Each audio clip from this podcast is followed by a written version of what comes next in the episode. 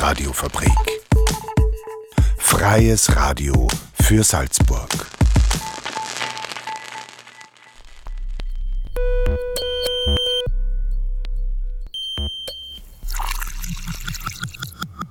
Unerhört. Der Infonahversorger auf der Radiofabrik. Jeden Donnerstag um 17.30 Uhr. Radiofabrik.at slash unerhört.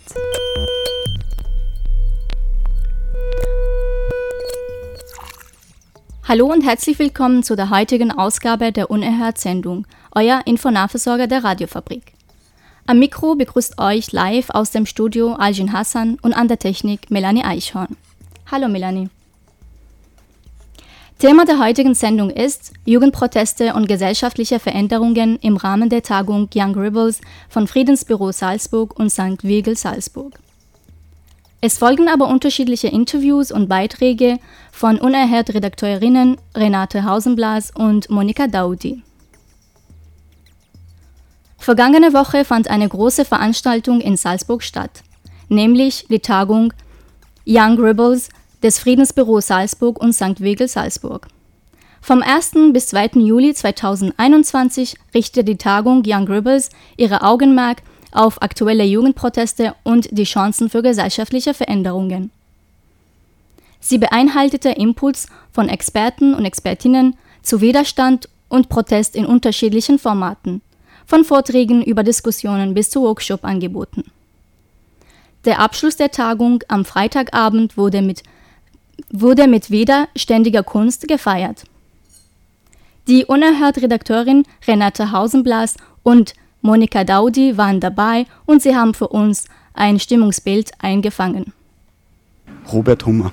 Ich bin eingeladen worden vom Friedensbüro, mir ein bisschen an der Planung auch zu beteiligen und weiter. Und vor dem Hintergrund äh, nimmt man dann natürlich auch gerne an so einer Tagung teil. Ich bin von meinem beruflichen Hintergrund her Politikdidaktiker in der Lehreraus- und Fortbildung tätig. Vor dem Hintergrund ist natürlich das Thema Widerstand, Rebellion, Kritik auch für mich interessantes, weil ich meine, das sind wesentliche Grundzutaten, damit sich eine Demokratie weiterentwickeln kann. Und äh, das sind unterschiedlichste Menschen, die da sozusagen am Start sind, die mit ihren Ideen eigentlich genau zu dem beitragen. Und ich denke, äh, die Auseinandersetzung die ist mir persönlich wichtig und das ist auch der Grund, warum ich an dieser Tagung sehr gerne teilnehme und die bislang sehr, sehr gelungen empfinde.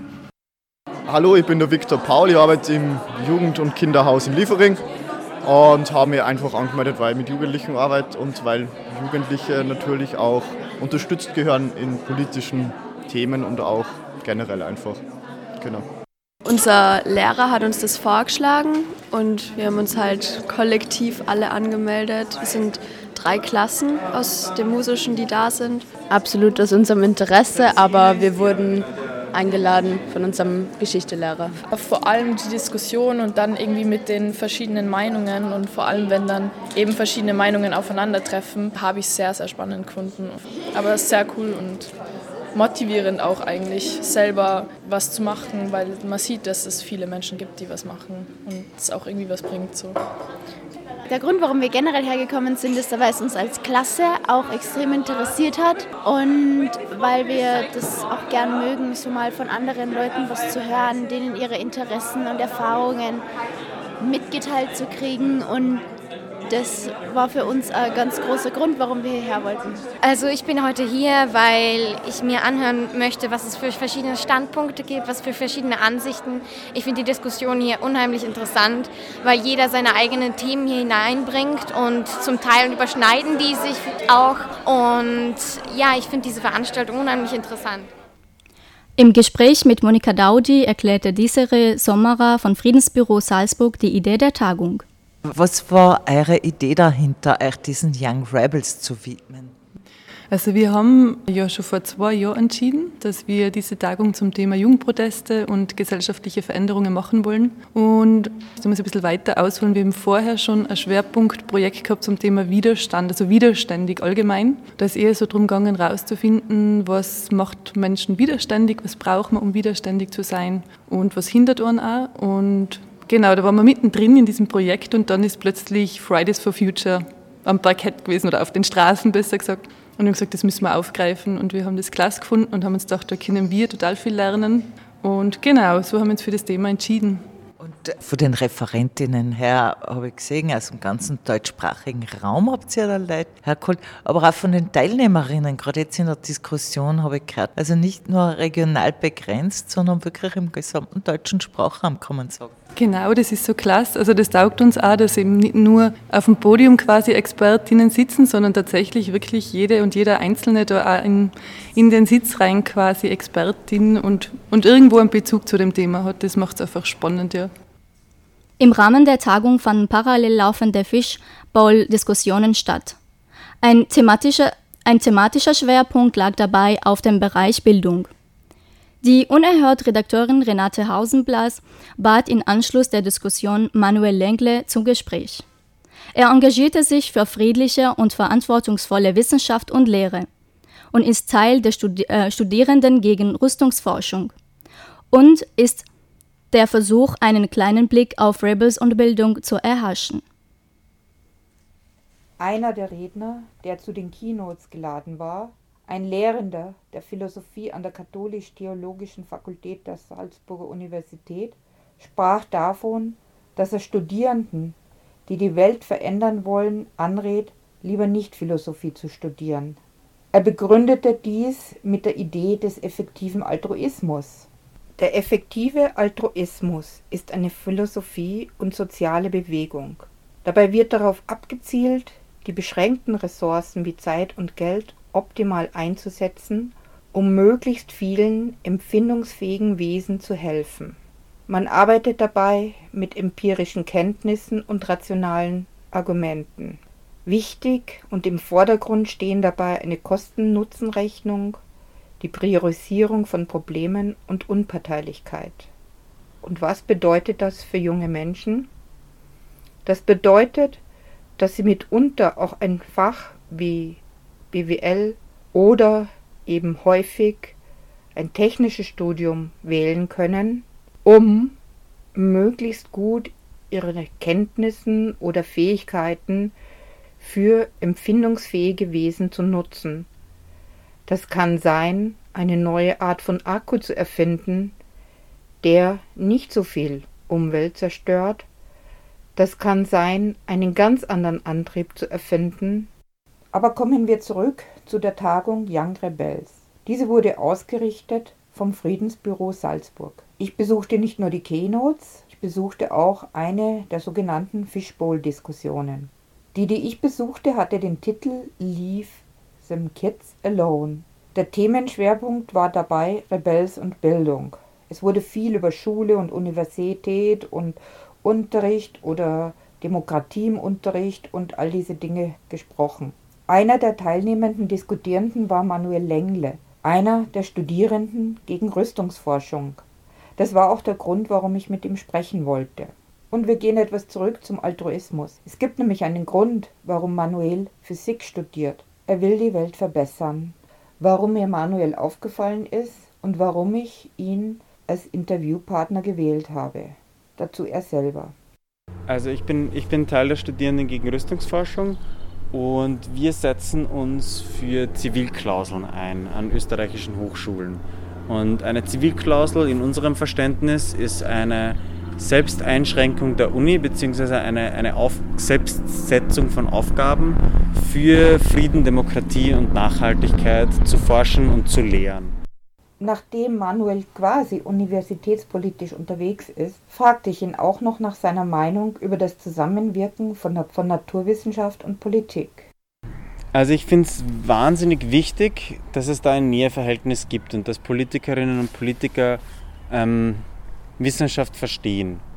Das heißt jetzt einerseits natürlich wissenschaftliche Erkenntnisse akzeptieren, so wie im Sinne der Klimakrise, aber andererseits auch den wissenschaftlichen Prozess verstehen, mit dem äh, Forschungsergebnisse erzielt werden. Weil die Wissenschaft ist kein, das ist richtig und das ist falsch, sondern ein langsames sich vorwärts irren in der Fragen. Zurück zum Themenschwerpunkt Rebels und Bildung. In der Diskussionsrunde wurde ja viel darüber gesprochen, was an politischer Bildung in der Schule gelehrt oder auch nicht gelehrt wird. Die Rebellen waren einmütig der Meinung, dass sie gerne mehr dazu lernen würden. Und nachdem ich einen der Rebellen ja befragen durfte, fragte ich Manuel Lengle, was er denn gerne mehr gelernt hätte. Ein kleiner Hinweis nur, vorm Physikstudium besuchte Manuel die Handelsakademie. Ich glaube, ich hätte gern mehr über Geschichte gelernt. Das würde ich sagen, mehr über Geschichte, mehr über die Entstehung des Kapitalismus und mehr über die Verbindung von, also die untrennbare Verbindung von Kapitalismus und äh, Kolonialismus und wie die beiden Dinge miteinander im Verhältnis stehen. Mehr hätte ich gerne gelernt über äh, unterschiedliche Demokratieformen, wobei ein Vortrag darüber, wie man Demokratie äh, also ein, ein Frontalvortrag darüber, wie man Demokratie erlernen kann, ist irgendwie vielleicht sogar kontraproduktiv, auf jeden Fall nicht hilfreich. Ich meine, auch etwas, was ich wahnsinnig gerne mehr gehört hätte, wäre die, die amerikanische Bürgerrechtsbewegung gewesen oder die feministische Bewegung, die dazu geführt hat, dass Frauen ein Wahlrecht zugesprochen bekommen haben. Weil ich finde, dass das die, die politischen Errungenschaften waren, äh, die, die relevant waren in den letzten 100 Jahren auch. Aber das Nichtlernen geht ja auf der Universität weiter. So wird zum Beispiel Ethik tiefmütterlich behandelt. Wahrscheinlich, weil Ethik fachfremd ist und sich wirtschaftlich nicht ausnützen lässt. Auch dazu hören wir Manuel. Auf meiner Fakultät gibt es im Bachelor von 180 ECTS 5 ECTS Soft Skills und manchmal gibt es da Lehrveranstaltungen über Ethik und ethische Verantwortung. Ich komme aus dem Fach, in dem die Atomwaffe entwickelt wurde und mit der können wir uns als Spezies und quasi alle anderen Spezies auf diesem Planeten oder fast alle innerhalb von wenigen Stunden auslöschen. Und als Mensch, der quasi dieses Fach studiert, das diese Geschichte hat, finde ich es untragbar, dass wir ähm, keine ethische Ausbildung haben. Für Studenten, die bereits bei ihrer Masterarbeit sind oder das Thema ihrer Masterarbeit wählen, kann es das Problem geben, dass ihnen eine Arbeit angeboten wird, die ihren ethischen Grundsätzen widerspricht. Ist es für einen Studenten leicht zu erkennen oder für eine Studentin leicht zu erkennen, ob das Thema, das man zu einer Diplomarbeit bekommt, mit Rüstung direkt oder indirekt zu tun haben könnte? Das ist sehr stark äh, abhängig äh, vom, vom Studienfach. Also ich würde sagen, Studierende können, könnten es theoretisch schon herausfinden, die meisten Studierenden haben finanzielle Probleme. Ich lehne mich mal aus dem Fenster und sage das, weil, weil der Großteil der Studierenden arbeiten muss. Was bedeutet, wenn man dann eine, eine Stelle angeboten bekommt zur Diplomarbeit dazu, wo man quasi ein bisschen angestellt wird, dann nehmen das sehr viele gerne in Anspruch. Und dann kann man auch versucht sein, nicht Fragen zu stellen, woher das Geld kommt.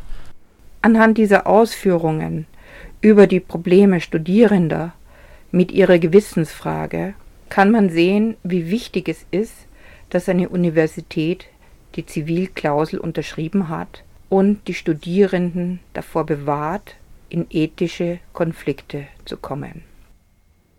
Nun folgt das Lied The Wall von Pink Floyd.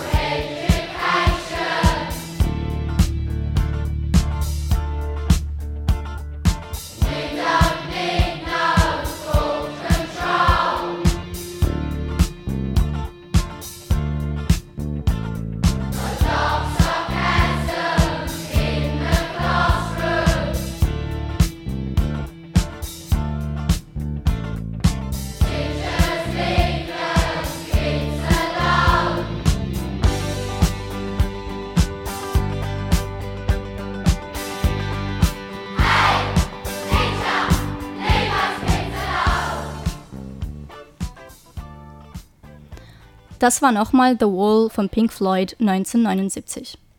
Nun kommen wir zu einem anderen Themenbereich der Tagung Young Rebels. Mit einer Podiumdiskussion unter dem Titel Jung und Alt, Widerstand und das Verhältnis der Generationen wurde der Frage nachgegangen, ob die unterschiedlichen Bedürfnisse bzw. Haltungen der Generationen eine Zusammenarbeit erschweren oder die Standpunkte gar gegeneinander ausgespielt werden. Vorwürfe bestehen von beiden Seiten. Die Frage, ob ein Zusammenführen der Generationen in den Protestbewegungen sinnvoll ist und wie sie gelingen kann, wurde an diesem Abend diskutiert. Monika Daudi berichtet darüber. Gerade wenn es um Protest und Widerstand geht, ist das Verhältnis der Generationen ambivalent. Das liegt einerseits daran, dass sich die Jungen nicht bevormunden lassen wollen, andererseits aber auch am Vorwurf, dass die Älteren den Schaden mitzuverantworten haben, gegen den die Jungen ankämpfen müssen. Am ersten Abend der Tagung Young Rebels ging man bei einer Podiumsdiskussion unter der Leitung von Julia Hettecker der Frage nach, inwieweit diese Konflikte in der Natur des sozialen Gefüges liegen und wie sie bearbeitet werden können. Vier Expertinnen, die selbst verschiedenen Altersgruppen angehören, waren am Pendel versammelt. Nomi Anjan Wu, die für das Black Voices Volksbegehren steht, Laura Grossmann von System Change Not Climate Change, die Salzburger Klimaaktivistin Nina Köberl und Dieter Rucht vom Institut für Protest- und Bewegungsforschung in Berlin. Nina Köberl kennt und schätzt durch die jahrelange Zusammenarbeit im Bildungsbereich die Erfahrung der Umweltaktivistinnen aus den 80er Jahren und ist durch ihr Engagement für Parents for Future im engem Kontakt mit den Fridays. Ihrer Meinung nach gibt es sehr wohl einen Generationenkonflikt und sie hat auch einen Lösungsvorschlag parat das ist vielleicht nicht so ein feines Bild, aber ich benutze es trotzdem, als Greta Thunberg erschienen ist und Fridays for Future äh, auf die Straße ging, das heißt tausende Jugendliche weltweit, haben meine Kollegen und Kolleginnen, die alle etwas älter sind als ich, eher aggressiv, krantig und abwehrend reagiert. Meine Kollegen und Kolleginnen waren durcheinander und zwar aus dem Grund, weil plötzlich Jugendliche wieder aufstehen und sagen, wir müssen etwas tun, es muss etwas passieren, es geht um unsere Zukunft. Und die Abwehrreaktion war, die können eh nichts, ähm, die können eh nur Demos veranstalten. Das haben wir in den 80er Jahren auch schon gemacht und ganz ehrlich, es bringt nichts. Gleichzeitig habe ich Jugendliche kennengelernt, immer wieder an Schulen, aber auch in der Fridays for Future Bewegung, bitte nicht nur in Salzburg, sondern auch in anderen Bundesländern, wo dann immer wieder aufgekommen ist, ja, ähm, eh nett, dass die Älteren auch dabei sind, aber die hören sich doch sehr gerne reden und die wollen uns dann alle ihre alten Geschichten erzählen und wir haben die Zeit nicht dazu und irgendwie geht uns das auf die Nerven. Ja, ich stehe dazwischen, denn ich arbeite sehr gerne mit Jugendlichen, ich arbeite aber auch sehr gerne mit Menschen, die mit Jugendlichen arbeiten. Das heißt, ich möchte das gerne zusammenbringen. Hier gibt es einen Konflikt. Die Frage ist, was braucht es, um diesen Konflikt aufzulösen?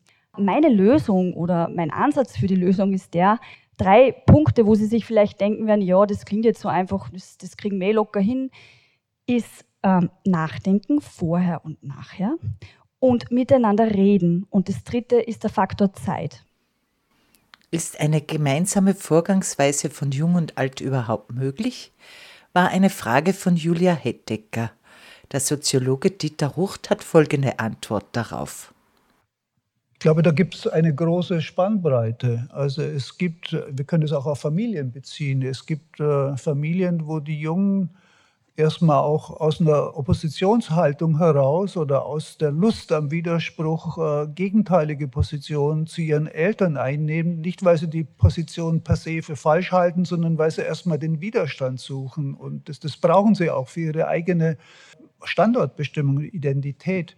Es gibt aber auch das andere, dass die Eltern und äh, die Kinder da gar nicht so weit auseinander sind und die Eltern dann vielleicht ein bisschen vorsichtiger sind, äh, aber doch im Grunde dann am Ende stolz sind auf ihre Kinder. Also dass es eine Familientradition gibt, äh, die sich dann durchsetzt und fortsetzt wobei die Themen nicht dieselben sein müssen. Aber sozusagen der Geist, der dahinter steht, die allgemeinen Werte, die da vertreten werden, das wird dann durch Generationen weitergereicht. Und so gesehen gibt es dann eben auch politische Bewegungen, die stehen in einer harten, scharfen Konfrontation. Ich denke jetzt an die Studentenbewegung äh, 68, 67 in Berlin.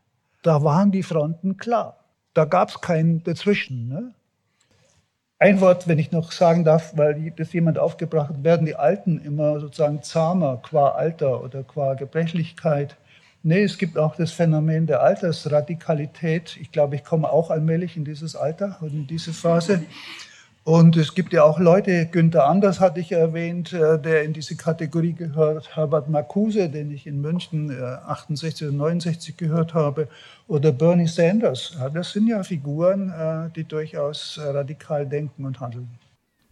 Laura Grossmann sieht das Potenzial in einer Zusammenaufführung der Generationen, ist sich aber der Schwierigkeiten dabei bewusst. Wenn man so Klimagerechtigkeitsthemen anschaut, da begegnen uns das Generationenthema natürlich vor allem bei der Frage, welche Generation hat uns in die Scheiße geritten, in der wir jetzt sind. Wir Jungen setzen uns jetzt für eine bessere Welt ein, die die Alten irgendwie verursacht haben. Das ist die eine Sache, worauf ich eigentlich mehr eingehen will. Bei System Change be beschäftigt uns sehr oft, dass wir sehr, sehr viele, sehr, sehr junge Menschen ansprechen, vor allem junge Frauen, was einerseits natürlich voll toll ist und ähm, auch schön ist, irgendwie in einer radikalen linken Szene zugänglich zu sein für junge Menschen und junge Frauen. Und gleichzeitig ist es natürlich auch anstrengend, wenn du in einer ehrenamtlichen Gruppe, wo ohnehin viel Fluktuation ist, dann ständig Leute reinkommen, die irgendwie 18, 19 sind, gerade mit dem Studium anfangen und zwar hyper motiviert sind, aber relativ wenig Politerfahrung. Und deswegen geht ein großer Anteil der Zeit darin, Leute auszubilden. Wenn man in so hierarchiearmen oder hierarchielosen Organisationen selbst organisiert arbeitet, da braucht man ganz schön viele Skills, die man einfach sonst nirgends lernt. Und gleichzeitig hätte ich immer mehr den Wunsch nach Diversität generell. Wir sind eine sehr weiße, sehr studentische Gruppe, sehr junge Gruppe. Und ein Diversitätsaspekt wäre natürlich das Alter. Ich glaube, es wären sehr viele Ressourcen zu holen von Menschen, die einfach schon Erfahrung haben, entweder in irgendeiner Profession oder auch in selbstorganisierten Gruppen. Aber wir geben dem auch zu wenig Zeit und zu wenig Priorität, weil das muss man natürlich irgendwie wollen und Strukturen schaffen, die es auch Menschen mit Kindern erlauben, aktiv zu sein, Menschen, die Lohnarbeit machen müssen. Und so klassische aktivistische Gruppen schließen ältere Menschen oft einfach aus, dadurch, dass es so schnelllebig ist und man muss jeden Abend zu irgendeinem Plenum und so. Nomi Anjan Wu zeigt auf, dass die Frage, inwieweit generationenübergreifende Zusammenarbeit in der Protestbewegung möglich ist, sehr stark vom Thema abhängt. In der Antirassismusbewegung funktioniert das ausgezeichnet. Ähm, es hat sich aber echt total geändert, jetzt im Aktivismus in Bezug auf Antirassismus. Aber da muss ich auch sagen, dass es auch innerhalb der Community so ist. Was ich damit meine, ist, dass es vor uns, vor mir ja schon echt viele Leute gab, die genauso antirassistische Arbeit in Österreich gemacht haben und da die Vernetzung auch ganz anders ist. Ich glaube, es ist nochmal so ein extra Kampf innerhalb von der österreichischen Gesellschaft und da gibt es so viele Vorkämpfer und Vorkämpferinnen und die sind auch alle noch recht gut vernetzt. Also ich habe auch noch Kontakt mit Leuten, die jetzt mittlerweile schon 80 sind und mit denen ich mich regelmäßig austausche. Hey, was hast du am Anfang gemacht? Wir wollen jetzt das und das Thema bespielen, aber uns fällt gerade nichts mehr ein und das ist da irgendwie total normal. Zum Black Voices Antirassismus Volksbegehren auch schon da am Anfang in der Erstellung von den Forderungen und wie ziehen wir das Ganze auf, hatten wir eigentlich immer Unterstützung von älteren Generationen, die schon jahrelang was gemacht haben. Also wir als Volksbegehren haben auch einen Beirat, da sind Leute, die uns beraten sozusagen, die eben schon 40, 50, 60, 70 plus sind und mit denen wir regelmäßige Treffen haben und auch über das ganz offen sprechen und uns es auch voll wichtig ist, diesen Austausch zu haben. Und das finde ich voll schön, dass so die verschiedenen Rollen von der älteren und der jüngeren Generation, finde ich jetzt in dieser spezifischen Bewegung relativ klar definiert sind. Es auch voll oft solche Statements kommen wie, wir machen jetzt ein bisschen Platz für euch und ihr müsst nachkommen und was auch immer und das ist sehr unterstützend. Diese Generationenfrage trägt sehr viel dazu bei, wie wir inhaltliche Arbeit auch gestalten. Aber als ich mich jetzt vorbereitet habe auf das, habe ich ein bisschen so reflektiert und war so, okay, das ist aber nicht in jedem Themengebiet oder in jedem aktivistischen Bereich so oder war es für mich nicht so und auch für die Menschen, mit denen ich jetzt zusammenarbeite, die circa so alt sind wie ich. Eine Generationenfrage dürfte dennoch die Art des Protests sein, wie Nomi Anjan Wu nach Ende der Veranstaltung darstellt. Ich habe das Gefühl, die jüngere Generation traut sich vielleicht ein bisschen mehr und ist auch einfach frecher. Und ich finde, das ist auch sehr notwendig in der heutigen Zeit. Unser Land wird immer konservativer, immer rechter. Man muss immer lauter sein und immer mehr gegen Missstände auftreten. Und ich glaube, dass die junge Generation da ganz vorne dran steht und sich auch das einfach traut, laut zu sagen, ich finde das scheiße und wir machen was dagegen.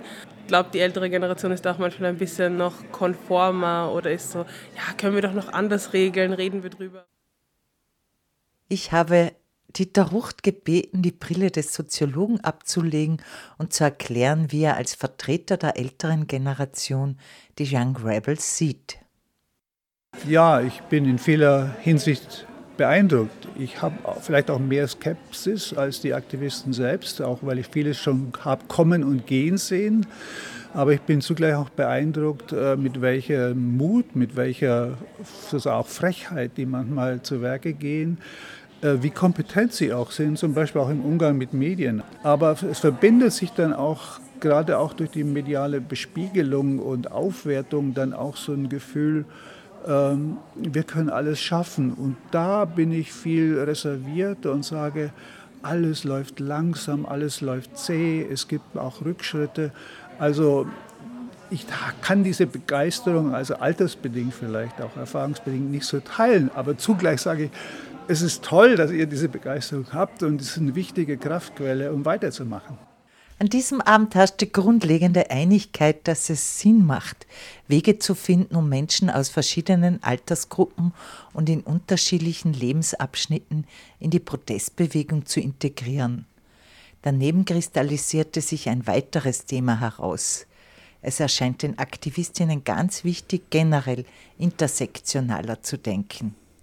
Wir dürfen gespannt sein, was sich in Zukunft bewegt. Dies war der Bericht von Monika Daudi über einen spannenden Programmpunkt der Tagung Young Rebels. Die Veranstaltung wurde auch auf verschiedene Weise dokumentiert. Teile davon, wie die Podiumdiskussion, stehen als Stream zur Verfügung unter friedensbüro.at youngrebels. Das war das Thema der heutigen Unerhört-Sendung, beigetragen von Renata Hasen, Hasenblas und Monika Daudi, von Mia Aljan Hassan moderiert und technisch begleitet von Melanie Eichhorn. Wir verabschieden uns jetzt mit einem Teil des Lieds The Wall.